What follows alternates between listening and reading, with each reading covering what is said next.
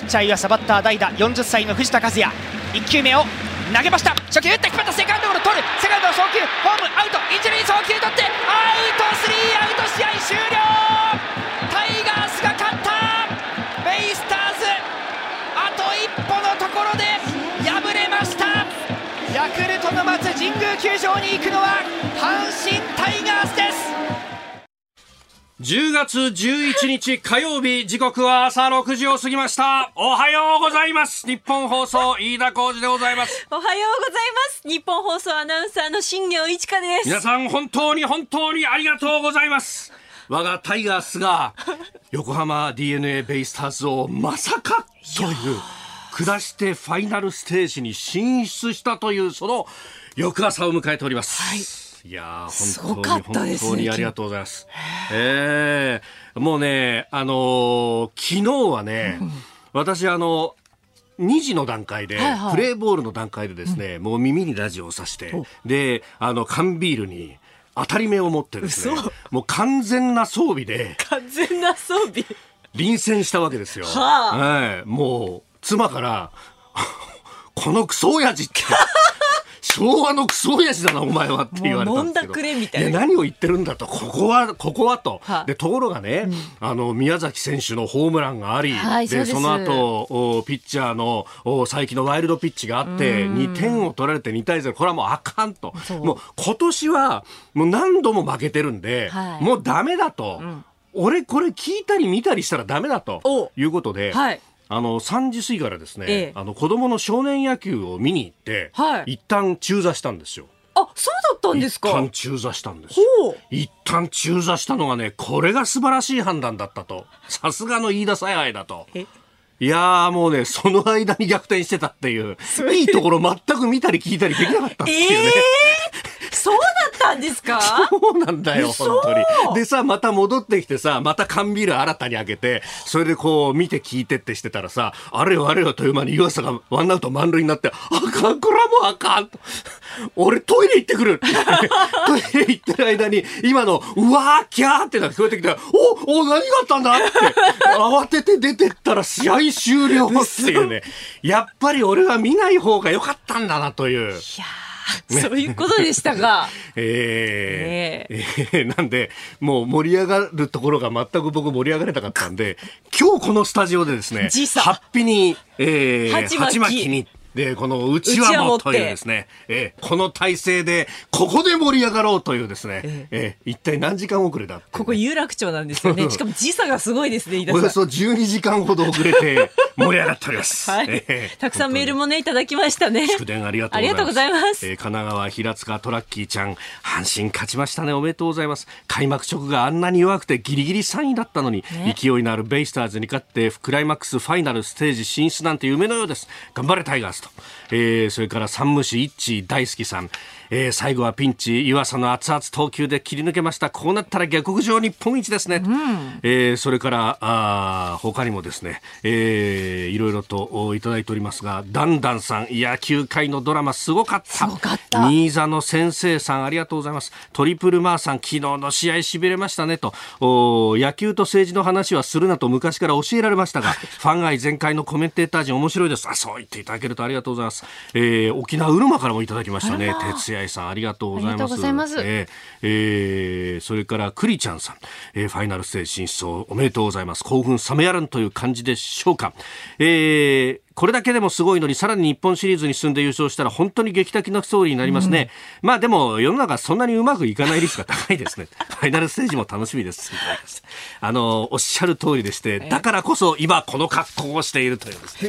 でえーここで盛り上がっとかなくてどこで盛り上がれるんだと。そうですねいう感じですよ。ねええまあ、あのクライマックスファイナルいよいよ明日からと。明日からですよ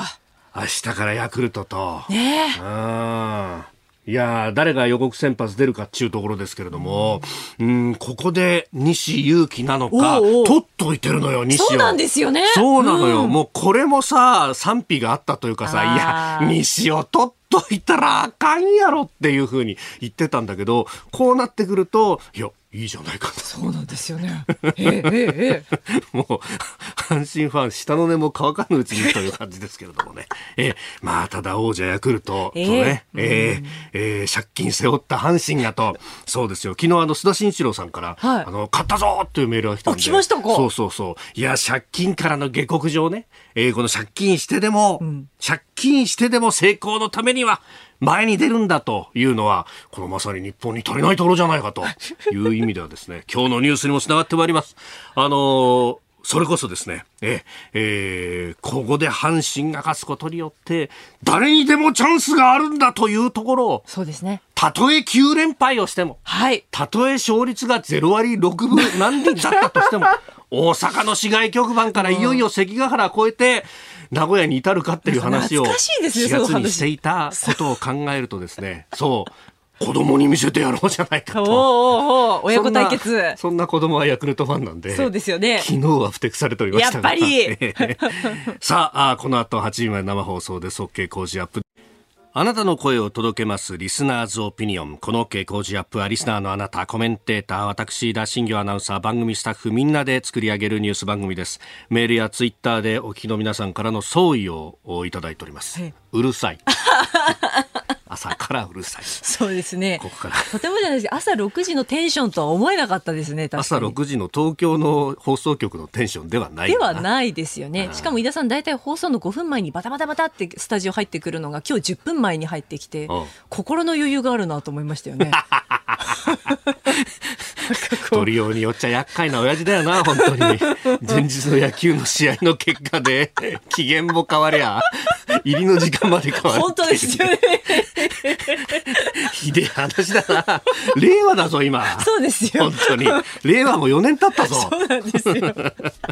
さて、えー、今朝のコメンテーターはジャーナリスト長谷川幸宏さんです。えー、取り上げるニュースですけれども、えー、まずはノーベル経済学賞、えー、元 FRB 議長のバーナンキ氏ら3 3人重傷というニュース、それから、えー、北朝鮮情勢なども含めて、この東アジアの地政学について、まあ、7回のミサイル発射がありました。戦術核部隊の訓練との説明があったようです。えー、そして7時10分過ぎ、おはようニュースネットワークのゾーンでは、ウクライナ情勢について、えー、筑波大学教授でヨーロッパの国際政治がご専門東野敦子さん電話で、えー、解説をいただこうと思っております、えー、それから国会が異例の中休み今週いっぱいというところ。さらには、えー、台湾は昨日総重節を迎えました。で演説で、えー、蔡英文総統が武力衝突は選択肢ではないと中国に訴えたということであります。メールツイッターこちらです。メールアドレスは、コージーアットマーク 1242.com。アルファベットすべて小文字で COZY でコージーです。コージーアットマーク 1242.com。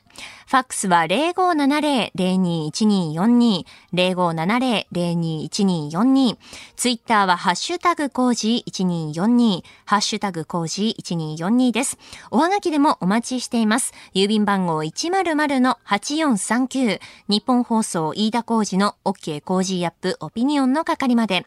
今週は番組オリジナルスマホスタンドクリーナーを毎日3人の方にプレゼントします。番組のホームページにプレゼントの応募フォームがあります。こちらに住所やお名前、電話番号を登録してご応募ください。いただいたオピニオン、この後ご紹介します。本音のオピニオンをお待ちしています。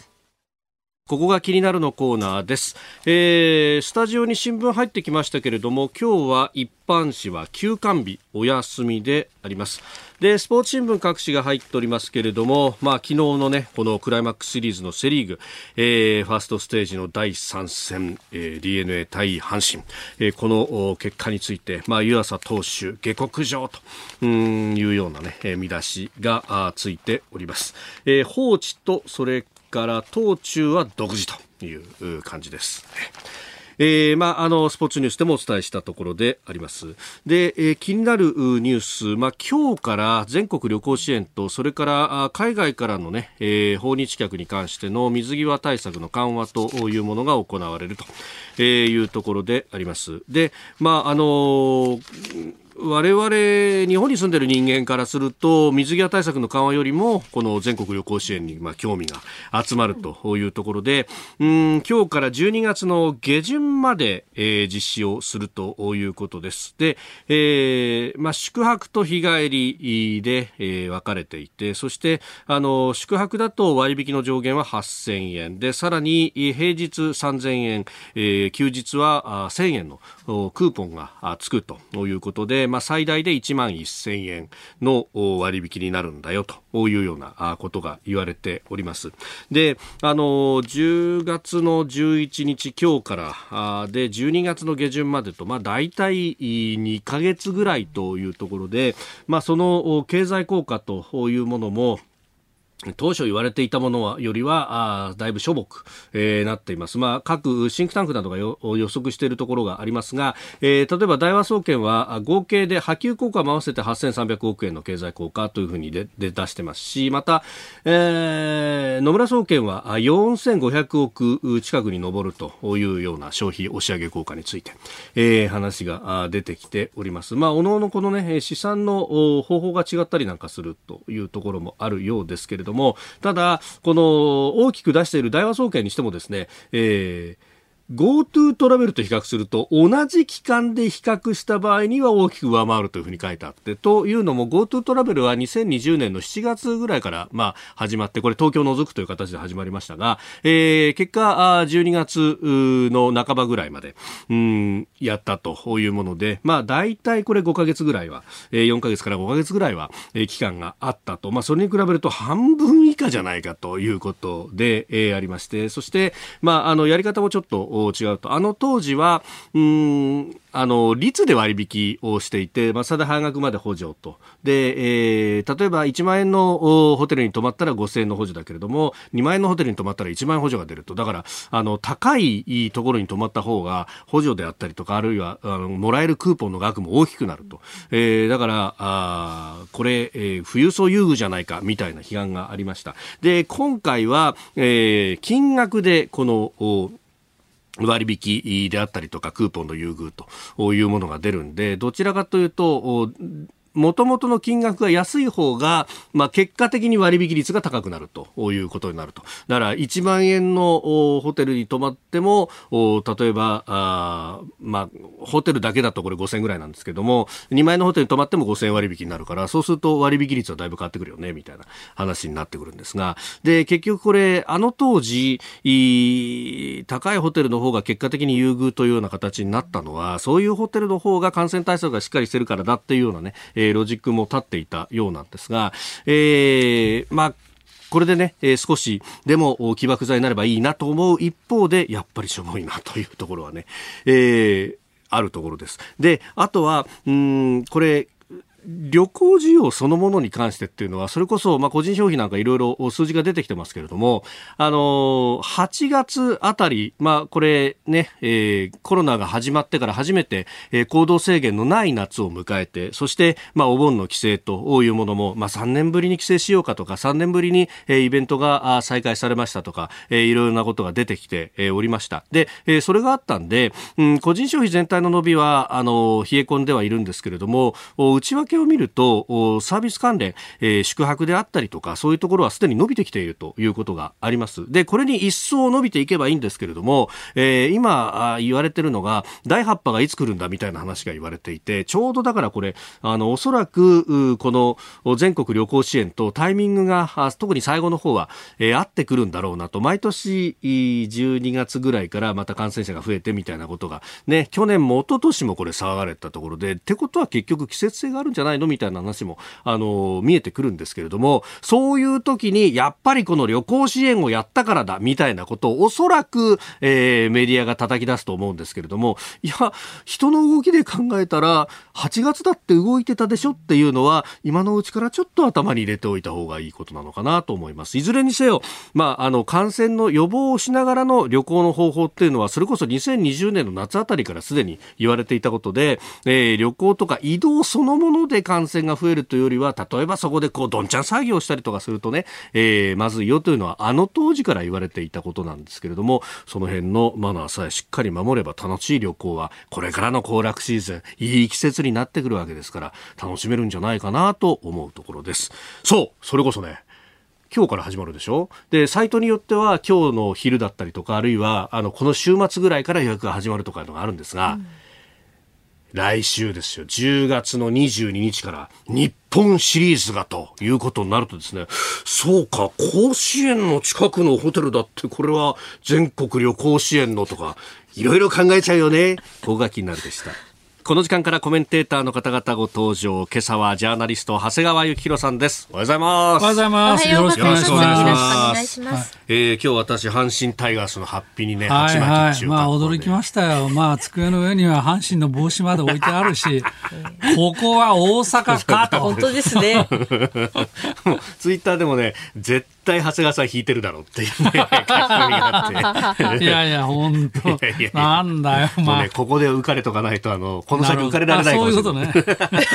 まあ、まあまあまあ、どうぞ今日も一つよろしくお願いします。さて、あの、お伝えするニュースなんですけど、昨日の夜に速報がまず飛び込んできました。はい、えー、ノーベル経済学賞に、あの、元 FRB、連邦準備制度理事会議長のバーナンキ氏ら3人が受賞というニュース。はい、まあ、バーナンキさんというとね、はい、この金融緩和を強力に推し進めるという人でありましたよね。えー、そう。あのーなんてだって FRB のね、はい、議長を長らく務めた方で、えー、まあ、あの業績としては、はい、その1930年代の世界恐慌を題材に分析されて、はい、で銀行取り騒ぎがまあなんで起きるのかと、うん、まあ、要するにみんなが銀行が潰れるよねと思うからだと、うんうんうん、そうすると引き出しに備えてあの企業の貸し出しをさ渋ってしまう銀行はと、はい、それでどどんどん あの経済全体に金マネーが回らなくなるっていう、はい、まあ、そういうことをおっしゃってそれがまあ今回まあ、評価されたということですけど、うん、まあ、今となっては、まあ、ほとんど常識に近いような話なんですけど、はい、まあ、これを最初におっしゃられたっていうところが、まあ、一番の評価と。まあ、一言で言うと、マネーの役割を非常に重視したっていうことですよね。で、これで、この裏側にちょうど日銀があって、当時白川大成、白川方明さんが、総裁で、まあ、この方は、あ日銀なのに日銀にはマネーをコントロールすることができないっていうね、まあ、これは独特の日銀理論、まあ、格好好きの日銀理論と言われて、はい、まあ、長らくえいかがなものかっていうね、まあ、ところが日本ではそれそういう議論が日銀が言ってたもんだからそれがむしろ主流だったんですよ。でそれいかがなものかって言ったのはあのその後副総裁になられる当時学習大学教授の岩田紀子先生ですけども。はいうん。おまあそ、そういうことを言ってるぐらいだから、金融を緩和しないで日銀は長らくそれから20年の不況、もしかしたら30年と言われる不況に陥ってしまったわけですね。まあ、ですから、もうバーナンキさんにぜひ日銀総裁になっていただきたいというぐらいに私は思いますよ。はい、あのバーナンキさんが FRB の議長、中央銀行のトップ務めていたのが2006年から14年までで、はい、まさにそのタイミングでリーマンショックが来た。そうですね、でリーマンショックの時に日本はというと、先ほどおっしゃった白川総裁だったと。えー、そういうことですね。だから、この危機に対するる対応が全く対照的だったんですね。そういうことですね。あのそれはさかのその塩源を遡れば、はい、実はその1980年代後半のバブル期、はい、これに対する評価がを引いていたと、なんとなれば、あの時はバブルだ、バブルだ、バブルだってもうみんな言ったもんだから、はい、あたかもものものすごいインフレが来たかのように、今思われたわけですよ。うん、でところが実際に上がってたのは不動産価格とか株価、はい、この2つでありましていわゆる普通の物価はせいぜい3.3%台だったっていう、まあ、だから非常にむしろ。そうそう、むしろ好調だったわけですね。うん、ところがあんまりそれがあの不動産価格とか株価が上がっちゃってバブルバブルだって話になったもんだから、はいあ当時平成の鬼平っていった宮野さんが、まあ、非常に引き締めたと、えー、でそれをメディアも含めて拍手喝采して、はい、えー、バブル退治に功績あったって言って引き締めたっていう、まあ、その神話がずっと後に残り、結局日銀はその後もずっと引き締めたまんまでいつまでたっても解除しないと、はい、引き締めをね。っていうことが続いたもんだから、あのその後量的、安倍政権が登場して、はい、量的緩和という動きになるまで、結局ずっと不況が続いてしまって、それが今でもあの余韻が残ってるというか、まあ、あの悪弊が、弊害が残ってる。わけですね。ねあの当時は本当金融をちょっと緩めて、はい、まあ、えー、あ当時の肯定部合を引き下げてっていう利率を引き下げをやったら、えー、財政は引き締めるし、はい、財政が財政出動をやるときには金融の方が引き締めるし、全くこう機能しなかったそういうことですね。だから当時あの財務省にいて大蔵省にいて、はい、あのそのバブル退治を財務省財務省の側でやったのが高橋洋一さん。うんで、高橋さんが、その、これは要するに営業特勤、特勤とかファントラって言われましたけど、はい、ファンドトラスト、えー、あるいは営業特勤、って言われて、まあ要するに、ぐるぐるぐるぐる、その、銀行がお金出して、それを、企業が不動産を買うと、うん、でそれを転売する、転売する、転売するって、ぐるぐるぐるお金回ってたと、うん、まあ、これは要するに行政の不備だったわけですね、うん、でそれを通達を出し書いたのが高橋さんだったと、まあ、高橋さんがだからバーナンキに指示したっていうのもね、まあ、ある種、象徴的ですね。なるほど。えー、まずはこのバーナンキ氏らノーベル経済学賞というニュース取り上げました、はい、今日も8時までお付き合いいただきます。よろしくお願いします、はい、お願いします、はいお聞きの配信プログラムは日本放送飯田浩司の OK コージーアップの再編集版です。ポッドキャスト YouTube でお聞きのあなた通勤や移動中に最新ニュースを押さえておきたい方放送内容を少しでも早く知りたい方スマホやパソコンからラジコのタイムフリー機能でお聞きいただくと放送中であれば追っかけ再生も可能ですし放送後でも好きな時間に番組のコンテンツを自分で選んでお聞きいただけます。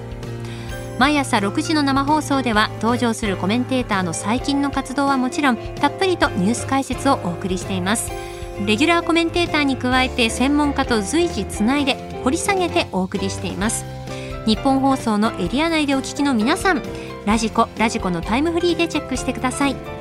ツイッターでは最新情報を発信中。ぜひフォローして番組にご参加ください。あなたと一緒にニュースを考える飯田浩二の OK 工事アップ。この時間からコメンテーターの方々と7時をまたいでニュースを掘り下げてまいります。えー、今朝はジャーナリスト長谷川幸宏さんです。引き続きよろしくお願いします。はい、お願いします。えー、まずは株と為替の値動きをお伝えしておきます。10日のニューヨーク株式市場ダウ平均株価は先週末と比べ93ドル91セント安い29,202ドル88セントで取引を終えました。ハイテク銘柄中心のナスダック総合指数は110.30ポイント下がって1万飛び542.10でした。一方、円相場は1ドル145円70銭付近で取引されております。まあ、手がかり材料に乏しい中4営業日続落となったということであります、まあ、FRB の金融引き締めなどを警戒してというところですね、ね、はい、まあ、アメリカはまだまだその物価の上昇が激しいところありますか？あの直近でもあの下がる気配全く見せてませんから、えー、まあ、マーケット大方はまだまだ買えると、うん、要するにドルを買えて円を売れると、はい、いうことですよね、えー、145円なかなか来ないなと思ってたらやっぱりついには来たらあっという間にね、はい、もう7後半ですよ、今度146円伺うかっていう。そうですよね、えー、まあまあね、2週ぐらい前には、はい、介入がありましたけれども、はい、結局ね、あれは結局、いい買い場、あうん、っていうか、売り場っていうかですね、えー、になっちゃったと。マーケットの人たち、基本的に利材取ってるわけですから、はい、ああやって介入してくれて、一旦こう冷やしてくれるところで、絶好の買い場になるわけですよね、ドルの。うんでだからそこで買った人は、まあ、今はもうウハウハっていう、ね、140円が145円で、えー、なっちゃったと。5円分のだからまあ、これから日銀どうするかだけど、はい、日銀っていうか、いや、これは正確に言わなきゃいけない。財務省。財務省どうするかだけど、まあ、介入したりすれば、またそこで、えー、美味しい餌を与えるような話になっちゃうなと。えー、まあ、よくあの、砲弾の餌食、戦争で砲弾の餌食っていう言葉があるけど、はい、介入の餌食になっちゃう、介入の餌食になっちゃうなと思います。まあ、この辺ね、財務官などが今日どういうメッセージを出すかというところですね。すねうん、えー、では、取り上げるニュースはこちらです。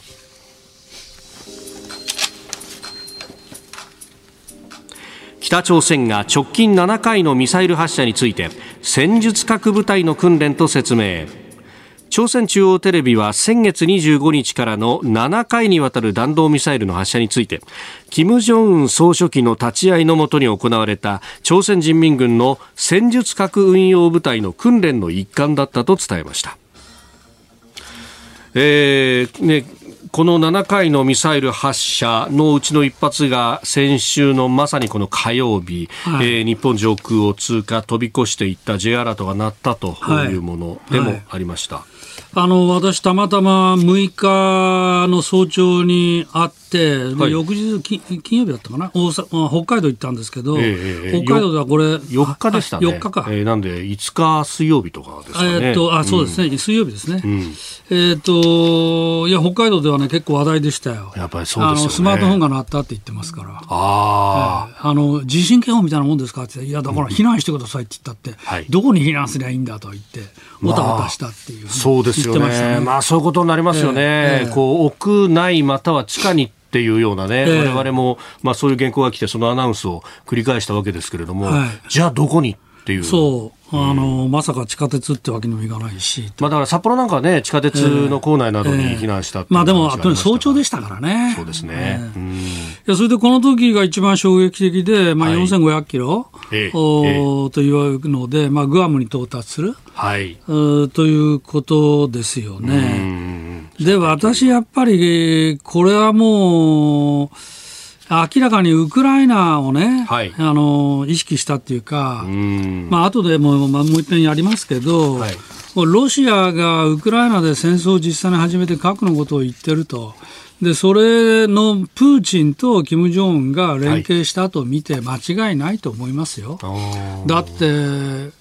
プーチンは北朝鮮に武器弾薬の提供してくれって言っても数百万発送ってくれって頼んでるわけでしょ、で、ね、一部も一部も発送されたっても言われてると、うんうんうん、だからそれを一点を取ってみても、はい、もう明らかにプーチンと金正恩の間では連携があるわけですよ、うん、なんでプーチン、北朝鮮に目を向けるかって言えば、中国に断られてるからですよね。はい、中国が9月15日のあの、はい、上海協力の首脳会議で、はいえー、非常に冷淡だった。そうでしたね。だから、まあ、武器弾薬の提供どころではなかったわけでしょ？うんうん、うん、まあ、それがあって、北朝鮮っていうことなんで、はい、金正恩とすれば、ああ、俺を頼ってきてくれてるんだよなということで、まあ、ある種自信を持ちつつある、えーまあ、そういう中であの発射されたの、一連の発射が、まあ、今回のことだったと。で、まあ、昨日から明らかになりましたけど、まあ、これは戦術核運用部隊の訓練だったと。珍しいよね、こういうあの、うんうん、本当の意図、はい、まあ脅しもあるんでしょうけど、えーだからこれにどう日本、アメリカ、その他が対処するかという話だけど、岸田さんの言い方を見てると、はい、日韓、日米韓、G7 をはじめさまざまな枠組みで、国際社会と連携していなければならない、そりゃその通りだけど、はい、どうするんだよと、具体的に。っていうと具体的な動きとしては私が気が付いたのでは、はい、要するにあの戦闘機の日米合同訓練、はい、まあ、これをやった、まあ、数機でやったって、うん、まあ、これじゃもう全然迫力不足だよねと私は思います。はい北朝鮮の相次ぐこのミサイルの発射に対して、えー、えー、日米、えー、どう対応していくのか、えー、あのアメリカはその直近演習してた空母を、はい。はい、一旦現場離れたのをまた日本海に戻すっていうのをやりましたよね。はい。はい、まあ、だから、あのー、この話は2017年から18年にかけての、トランプ政権、ええ、これの対応がやっぱり非常に参考になって、あの時も皆さん覚えてられると思うけど、最大であの時は空母確か3隻、そうでしたね、動員して、北朝鮮近海に展開したわけですよ。空母大気軍と呼ばれる。まあ、それからその空母には、あのいわゆる特殊部隊も乗せて、はい、斬首作戦ということも言われたように、そうでしたね、いざとなったら金正恩やるぞという姿勢も見せた、はい、でトランプ大統領の言葉ですごく象徴的なのは、炎と怒り、はい。えー、と言ってですね、もう炎と怒りを見ることになるぞっていうことをペラッと喋って、はいで、そしたら7月にもう一回発射したんだけど、えー、結局翌年2018年6月だったと思いますけど、はい、シンガポールのえー、あの米朝首脳会談に結びついたと。あの時、キム・ジョンがいかに本気だったかっていうのは、キム・ジョンはそのトランプに会う前に、はい、北京に2度も行ってですよ、習近平と打ち合わせしたじゃないですか。やってましたね。やってましたよね。はい、あれはいか本気だったんですよ、結構。あで、あの時がやっぱり、やっぱ北朝鮮を動かした、あのほとんど唯一の実例と言ってもいいぐらいで、うん。つまり実力を背景に軍事力をいざとなったら行使するぞっていう姿勢を見せて、うん、えー、どうだと甘いあの餌も与えると、あの時、はい、つまりミサイルを諦めるの諦めて、かつ、拉致問題も解決するならば、あそれは心臓に頼めと、もしかしたら経済支援してくれるかもしれないぞっていうことを言って、うん、まあ、結局、この話はだめになったんだけども。はい。おまあかな、かなり本気のところで、は初めて動いたっていうことがあるわけでしょ。うだからその実例に照らしてみれば、今回もやっぱり私は力を背景に、はいあの外交交渉を展開すると、うん、ただ、遺憾ですを遺憾法いくら売ったって、はっきり言って何の効果もないと、だからその点で言うとその、さっきも言いましたけど、合同軍事演習をやっぱりいかに本気でやるかっていうところにかかってくるんだろうなと。あところが、残念ながら岸田、バイデンを見てると、はい、なんか両方とも優柔不断なような気がして、はい。えー、もう一つだよなと、まあ、何よりバイデン大統領から見たら、もう今、ウクライナ対応で、はい、もう手一杯、プーチンが核ボタンに手を押す押すのかどうか、そこがもう手手一杯で、はい、はっきり言って北朝鮮どころに構ってはいられないっていうのが、もうちょっと見え見えですよね。まあ、なので、逆に言うと、北朝鮮から見れば、はい、それをやればですね、これはプーチン支援にもなると。うんっていう構造まあ、二正面作戦を強いられるとアメリカということですよね。うん。で、その上、これね、打ち放題だろうみたいな感じになると、えーえー、そうですね。ああ、これもう結局だから日本なんてものは見くびられてるっていうことですか？もう完全に見くびられてるし、うんそれから日本に対する基本的な戦略はやっぱり日米分断っていうことですよね、はい、とりわけ中国にとっては。えー、だからまあ日中友好、日中友好、50周年みたいな話をして、いや、この9月の末ぐらいからね、えー、もうなんかメディアもそれ結構、だからそういう、今申し上げたような議論を、はい、はっきり言って国会でしっかりやってもらいたいのに、うん国会この間何やってんのと、旧統一教会と、はい、それからまだ国葬の話やってたり、全く野党野党の皆さん何やってんのと、まあ、景気対策をやるのはいいけども、はい、肝心要のここの話、今のこの日本を取り巻くね、安全保障上の危機の話をやらなければ、これは円安はますます進むなと思いますね。これ、今年の、ね、末に、はい、安全保障に関する3つの文書を改定するんだと、はい、まあ、国家安全保障戦略。で、えー、防衛計画の対抗、中期防衛力整備計画と。ここのね、中身っていうのがなかなか聞こえてこない、ね、だからこれも、もちろん防衛力強化するのは当然なんですけど、それからあと敵地攻撃能力、まあ、反撃能力っていうのかな、最近は。まあ、これをやるのも当然なんですけど、はい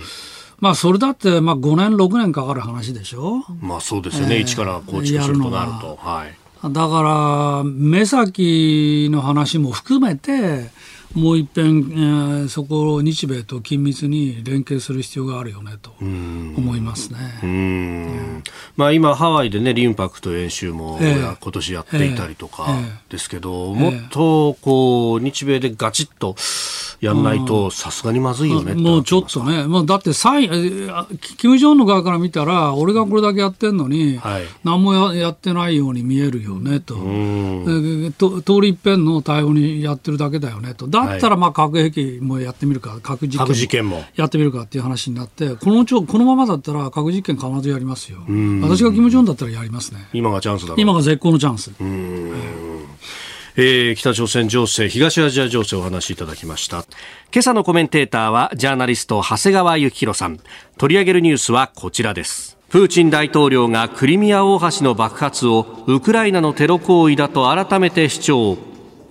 ロシアのプーチン大統領は昨日安全保障会議を開き、ロシアが2014年に一方的に併合したクリミア半島とロシア本土を結ぶクリミア大橋で起きた爆発について、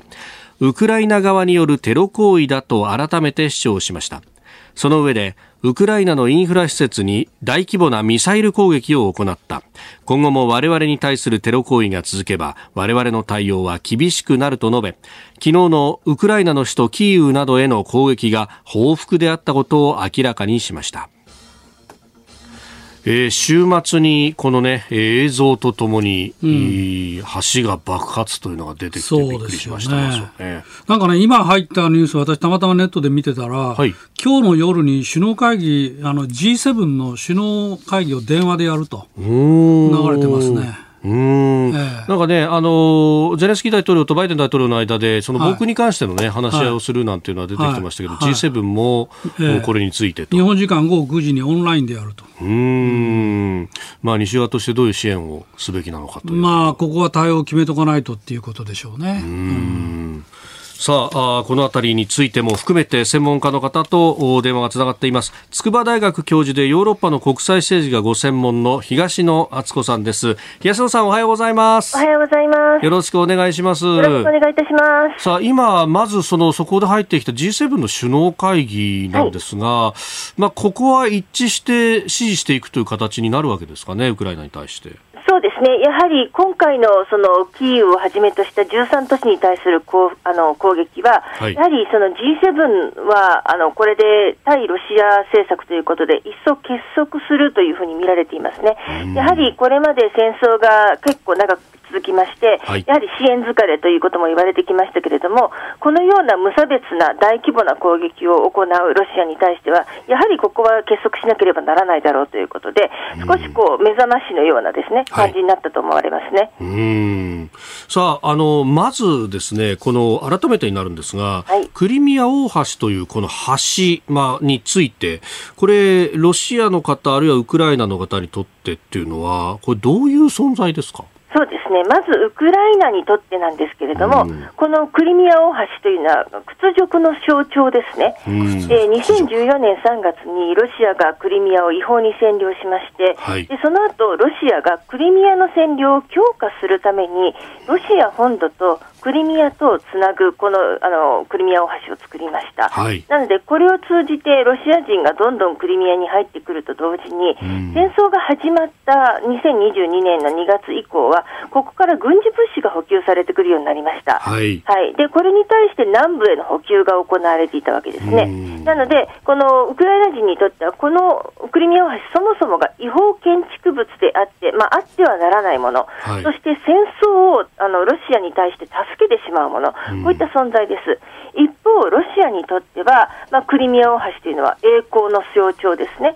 このな長らくロシアの手に取り戻したかったクリミアを取り戻し、そしてロシアとクリミアをつないだということで、まあ、非常にこう誇らしい存在であるわけですね、4年間かけて作り上げ、できたときにはプーチン大統領自らトラック運転して、この大橋を渡るというパフォーマンスもありました、非常に重要なものですので、ここが攻撃されたとなると、ロシアにとっては恥ですね。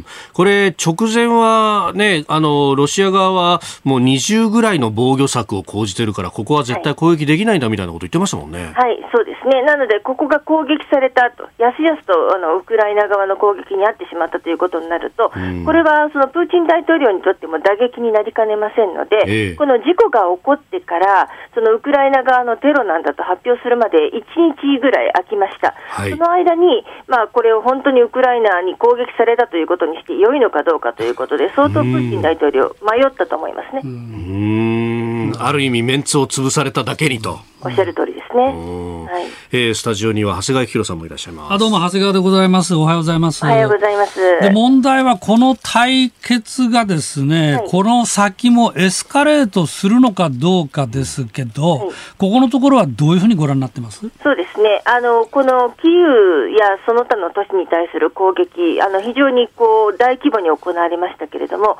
これが例えばどれぐらい続くのかということに関しては専門家の間でも意見が分かれています。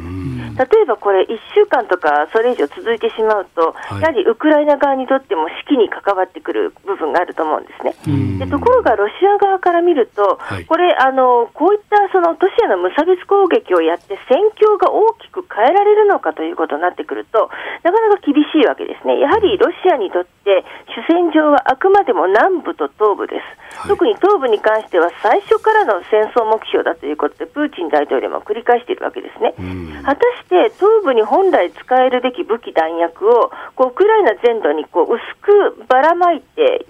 ばらまくような戦い方をして、はい、戦況上ロシア有利になるのかといったら決してならないと思いますね。なので、これ継続可能なのかということをロシア側の視点から見るとなかなか厳しいと私は見ています。うんなるほどうん、これ、あのそうなってくると、戦況は膠着状態になっていくし、むしろあの虎の子のミサイルをガンガン使っちゃうと、はい、ロシアにとっては、ね、自分のところのミサイルがどんどん減っちゃうっていうことにもなっていきますよね。そうですねでまたその製造とかも非常に難しい状態になっています。あのこれは制裁によって、はい、なかなかこう戦略物資がロシアに入ってこなくなってきますので、えー、なかなかこう半導体とかを使って新しい武器を作るということができません。となってくると非常に貴重な武器をあのこういった無差別攻撃に広く薄く広く薄くやってしまうことになってしまうと、決してロシアにとっては良い手ではないですね。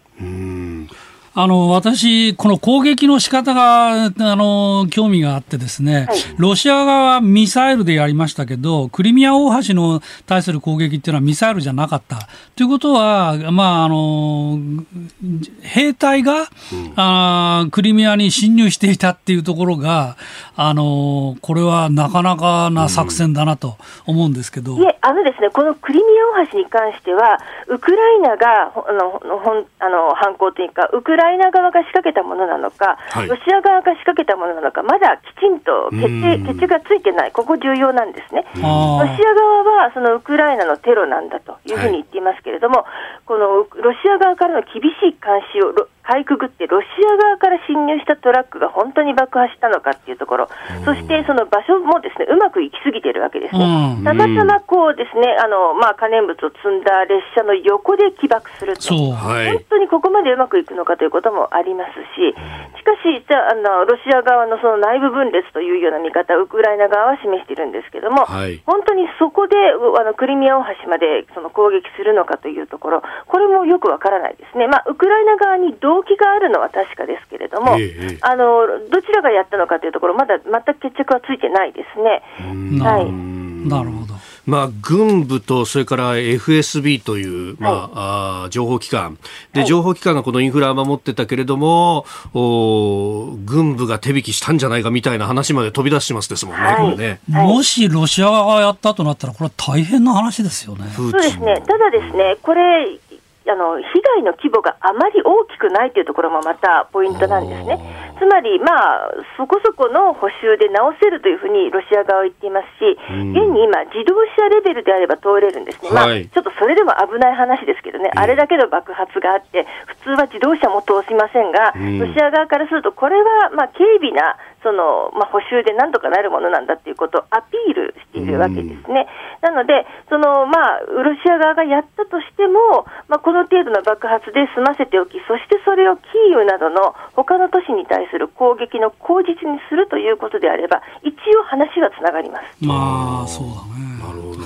これ、あの、13都市に対して、まあ、ミサイルなどで攻撃をしています。はい、で、一方で、プーチン大統領は、えー、核兵器の使用というところもこうちらつかせるというところで、例えば弾頭を入れ替えてみたいなことも脅しとして使うみたいなことはあるんでしょうか？そうですですね、あの、それもありえます。ロシアが核兵器を持っている大国である以上は、そのロシアが核兵器を使う可能性というのは、この戦争を通じていつもありましたし、まあ、今もあのあるわけですね。そしてそれは高まっているとは思われます。ただ、これもですね、核兵器を使うことによって、戦況をどのように変えられるのかという話でありまして、その効果的にそのロシアの望む通りの戦況を核兵器の使用で得られるのかというと、じゃあどこに使って、どのように使えばいいのかというところ、まだロシアはこう攻めあぐんでいるところがあると思うんですね。なので、現段階では言葉による威嚇に終始している。でそしてできるだけロシアとしてもその犠牲が大きくなりそうな核兵器、まあ、使いたくないというところが本音だと思うんですよね。なるほど、わかりました。東野さん、朝からどうもありがとうございました。ありがとうございました。またいろいろ教えてください。はい、ありがとうございます。失礼します。えー、筑波大学教授でヨーロッパの国際政治がご専門東野敦子さんにお話を伺いました、まあ、G7 首脳会議で、ね、何が話されるかですけど支援疲れからの、まあ、脱却みたいなところっていうか、まあ、これエスカレートした場合にどこまでやるかっていうね。そのまあ、核を使った場合どうするかとかね。まあ、そういうところについての腹合わせでしょう。なるほど。おはようニュースネットワークでしたさあ、そしてここで番組からのお知らせです。来週10月17日からの1週間のコージーは特別企画です。題して、政治、経済、安全保障、コージーダブルコメンテーターウィーク。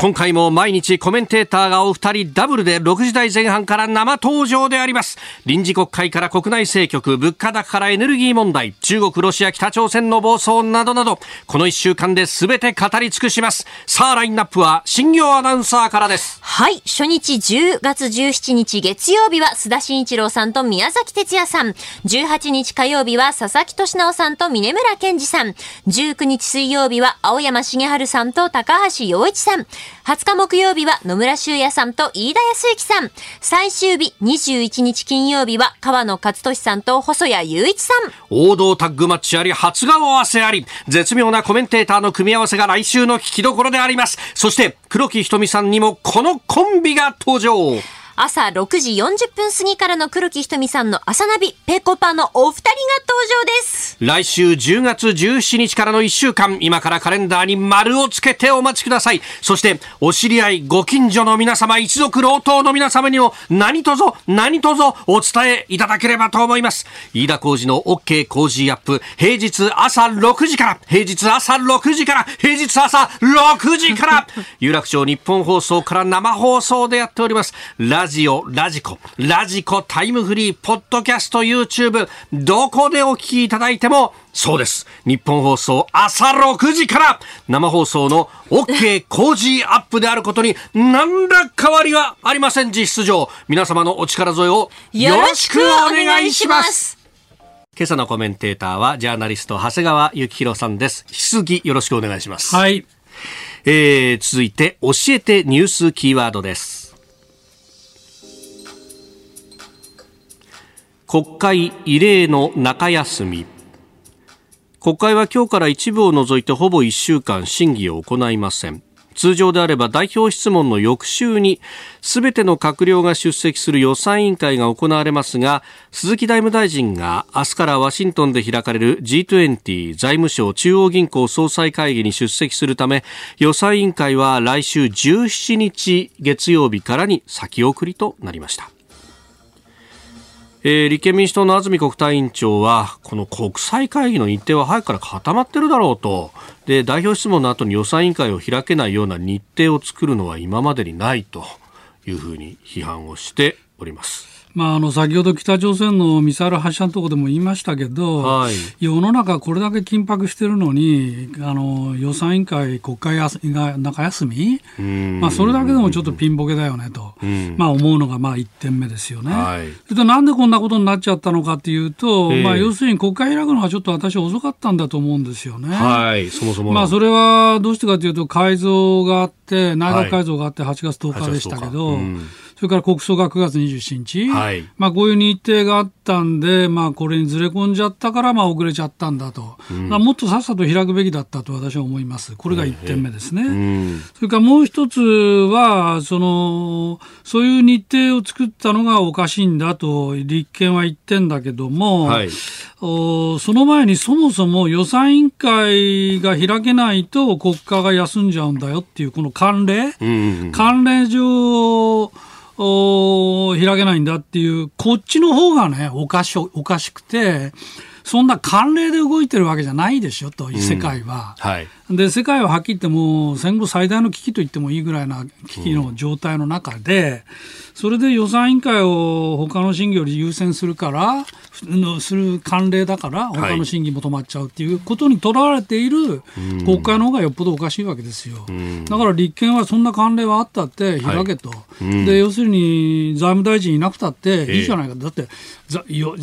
算委員会って予算のことばっかり言ってるわけじゃないですからね。あれは、要するに予算委員会であれば何を言ってもいいっていうことだから全部予算に関係するから、何を言っても聞いてもいいよっていうね、はい。えー、そういうことで予算委員会ということになってるんで別に財務大臣がいないと予算のこと答えられませんっていう話じゃないんですよ。まあ、かかつての国会改革でねあの副大臣であっても答弁ができるようにということで認証官にしたっていうのもありますあの総理もおられるわけでしょ、はい。うん、それから官房長官だっておられるわけだからあ財務大臣いない間は他の質問質疑やったって当然いいわけですよね。だからそういうことにとらわれているあ自分たちだっておかしいんだぞっていうこともやっぱりね、はい、立憲民主党その他野党については、はい、申し上げたいね。これいずれにせよね、うん、国民の意識とものすごくかけ離れてます、えー、あのー、北朝鮮のね弾道ミサイル発射を受けて、えー、まあ13日に衆議院の外務委員会など3委員会の連合審査会を開くということが決まったそうで。ただこれも立憲民主、日本維新の会が開催を要求して自民党が受け入れたっていうですね、うん、もう自民党は何やってんだろうね、うん、そうそう。そうですよね。まあだから外務委員会でやるのはいいとしても、えーえー、まあやっぱりそう、ね,、いうこの際、うん、そういうね、わけのわからない国会の関連いっぱいあるじゃないですか、はい、質問時間の話とか、えー、まあこういうことも含めてね、はい、今がもう本当の危機なんだっていうそのそこのところから変えていただかないと、うん、国民としては全く納得いかないよね、はい、と思いますね。まあ安全保障の問題だけじゃありません。今、え円安と、はい、経済経済の話で、まあ、物価がどんどん上がって、物価というかまあ食料品が上がってですね、今ひいひい言ってるわけですから。えー、国会異例の中休み今日のキーワードでした。お送りしております。OK 工事アップ。お相手私日本放送アナウンサー飯田浩二と新業一華がお送りしています。今朝のコメンテーターはジャーナリスト長谷川幸宏さんです。引き続きよろしくお願いします、はい、お願いします。続いてここだけニューススクープアップです。この時間最後のニュースをスクープアップ。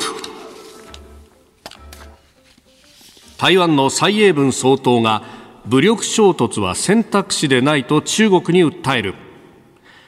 台湾の蔡英文総統は昨日10月10日建国記念日と位置づける総重節双子の双に関数字の10に節目の節。総重節の式典で演説を行い台湾への軍事威嚇を強める中国の習近平政権に対し戦争は決して双方の選択肢ではないと訴えました。これに対し昨日中国外務省は情勢が緊張した根本の原因は民進党当局が独立を図る挑発を続けたことだと反発しました。えー、日本からもね、えー、国会議員団などが出席をしたということであります、えー、まあ、あの台湾に侵攻するかどうかっていうのがずっと焦点になってるわけですけど、はい、いよいよもうあと5日後ですか、今月16日、はい、から中国共産党の党大会が始まって、うんね、まあ、習近平総書記が、うん、異例の3期目に突入すると、はい、でそ問題はその後にさてどうするかなんですけど、はい私は習近平は今ね、うん、こう苦苦しいのはむしろ習近平の側だと。苦しい。台湾の側じゃなくて。なぜかといえば、まあ、やるのかやらないのかで言えば、まあ、両方の見方あるわけですよ。えー、つまりやるっていう方は、アメリカが今、ウクライナで手一杯な時に、まあ、やるっっていうのが一つ、うん、もう一つは逆にウクライナでロシアが今敗色濃くなっているから、うん、あここは慎重にっていうやらない？ちょっと当面棚上げ。私は後者だと思っていてつまり盟友のプーチンがまあこれだけ苦しむとはさすがに習近平も思わなかっただろうなと。でここでもしロシアが敗北するプーチンが失脚するみたいなことになったら、はい。ここはさて全体どうするのかっていうことをもう一遍見極めざるを得ないなと思うんですね。うん、で、まあ非常に極端なこと言えば、もしかしたらプーチンが失脚して、その後の政権がアメリカに寄っていく。可能性も私は十分あると思う、うん、なぜかといえば、経済制裁が続くからですよ、えー、プーチン体制を清算しない限り、西側があの経済制裁解くってことはありませんよね、はい、それからウクライナに対する賠償の問題もある。うんで、えー、そこでにもかかわらず、まだ中国に寄っていくっていうことになったら、うん、はっきり言ってロシアはもう完全に中国の支配下に入って、まあ、古文になっちゃうわけでしょ。はい、もう永遠に中国には足を向けて寝れないっていう状況になっちゃうと。うん、そんなことをロシアが受け入れるかといえば、はい、私はその可能性も少ないなと。うん、むしろだから経済制裁を解いて、もう一遍全部国を立て直すためにあのアメリカに寄っていく可能性の方が高いんじゃないかと。そうすると世界のパワーバランスものすごく変わってくるわけですよね。だそこの行き先落ち着きどころを見極めない限り習近平は動けないと。でずっと動かないとじゃあ自分お前が言ってた中国の夢って一体何なんだよという話になりかねなくて。はいえー、だから習近平としてはここはすごく苦しい局面で慎重にならざるを得ないんじゃないかと思いますね。うん、これね、アメリカは台湾との間、もともとね、台湾関係本当ものもありますけれども、はい、それだけじゃなくて、はい、まあ、新しい法律もね、はい、議会は作ったりなんかして、もう準同盟国というのはね、えー、えー、まあ、あれは上院外交委員会はもう通過しましたけど、まあ、これから上下両院通過して大統領が署名するかどうかですけど、まあ、準同盟国っていうのはちょっといかにもきついなっていうふうに思うので、ちょっと表現和らげてみたいな、ね、まあ、あの法案が通るかどうかはちょっとまだ分かりませんけど、うん、あのまあ、アメリカでも台湾に肩入れしていることはもう明らか、ペロシの包帯の後も、続々と議員が言ってますからね、ね。うん、だから、まあ、それからウクライナのある種前線を見て、台湾に手こ入れすればそこそこ台湾はできるんじゃないかというふうに自信を深めてるでしょう、おそらく。はい、まあ、ですから、それもあって習近平はますます慎重にならざるを得ない。えー、というところなんじゃないのかな、今の局面は。えー、で、そこをこう打開するという意味もあって、えー、その先ほども、えー、長谷川さんからしてがった日日米の関係をこう罹患させるという。えーうん、ただ問題はやっぱり日本で、はい、なんてったって地理的に一番近いのは日本ですから、えーで台湾が何か起きれば日本に直ちに影響を浮かぶんだけど、うん、それ直ちに影響が及ぶっていうそういう受け身の話じゃなくて、はい、アメリカとしてはもうちょっと日本に積極的に関与してもらいたいと。えーだってこれは日本の話でしょ、そもそもと、いうことがあれば、なおさらだと思うんですね。だから、そのためにどうするのかっていうことを、法的な話と、それから軍事力そのものの話、両方含めて、えー、ここでちょっと、まあ、余裕ができたって言い方おかしいけど、はい、ウクライナがこうなってる間にこそ、うん、詰めるべきものは詰めて、準備万端整えないと、やっぱり出遅れていくよねと思います。まあ、協力の関係もそうだし、あるいはこう台湾にいる法人、先島にいる法、ねええ。住民の方々をどう逃がすかであるとか、まあ、それから南西諸島の要するにあの中距離ミサイルのことも含めた、はい、あとサイバーの話も含めた、まあ、あの自衛隊相当今、はい、あの急いでるようですけど、その南西諸島ですよね、なんて言ったって、えー、与那国島はもうすぐ目の鼻の先そうですね、110キロほどしか離れてないと言いますね、えー、台湾本島。まあ、だから、そういう、このいずれあるに違いない、えー、と思われる台,、台湾侵攻にどれだけ今のこのタイミングで、はいえー、詰められるかと。まあ3年も5年もかける話じゃないと思いますね。これ、今回、操縦説で、まあ、国会議員は言ってますけれども、はい、これ、政府関係者が表立っていくのってなかなかこう、はい、ハードルが高いと言われていますよね、えー、それから台湾の例の国葬の時に台湾の代表団来た時に、はい、岸田総理、結局お会いにならなかったそうでしたね。でしたよね。えー、まあ、そういうことも含めて、えー、それもぎぎあのぜひ国会でね、議論して、一体どういうふうに考えているのか、正してもらいたいと思うんですけどね。まあ、本当ね、まあ、国会議員間のやり取りとか民間レベルでっていうのはいろいろやってるとは思いますが、えー、政府レベルっていうのも一つトラックとしては必要になって、だから国葬なんてすごくいいチャンスだったんですよね、あある意味逆に言えば、はい、あそこで台湾代表団と会っていれば、これが大きなメッセージになったんですよね。で日本のあのポジションもはっきり示せたと思うのに合わないと。アメリカはペレスがもう、ペロシが言ってるぐらいなのに、日本は一体何やってんのと。アメリカはまあ不満を高めてると思いますよ、今。ねえー、台湾の、まあ、操縦説の蔡英総統演説の話から、はい、あ周辺情勢をお話しいただきました。このコーナー含めて、ポッドキャスト、YouTube、ラジコ、タイムフリーでも配信していきます。番組ホームページご覧ください。あなたと一緒に作る朝のニュース番組飯田浩二の OK コージーアップ。日本放送の放送エリア外でお聞きのあなたそして海外でお聞きのあなた。今朝もポッドキャスト YouTube でご愛聴いただきましてありがとうございました。飯田浩二の OK コージーアップ。東京有楽町日本放送で月曜日から金曜日朝6時から8時まで生放送でお送りしています。番組ホームページでは登場いただくコメンテーターのラインナップや放送内容の原稿化された記事など情報盛りだくさんです。また公式ツイッターでは平日は毎日最新情報を配信中。ぜひチェックしてみてください。そしてもう一つ飯田浩二アナウンサーが「夕刊富士」で毎週火曜日に連載中。飯田浩二の「そこまで言うか」こちらもぜひご覧になってください。忙しい朝そして移動中ニュースを少し深く知りたい時ぜひ AM、FM、ラジコはもちろん日本放送のポッドキャスト YouTube でお楽しみください。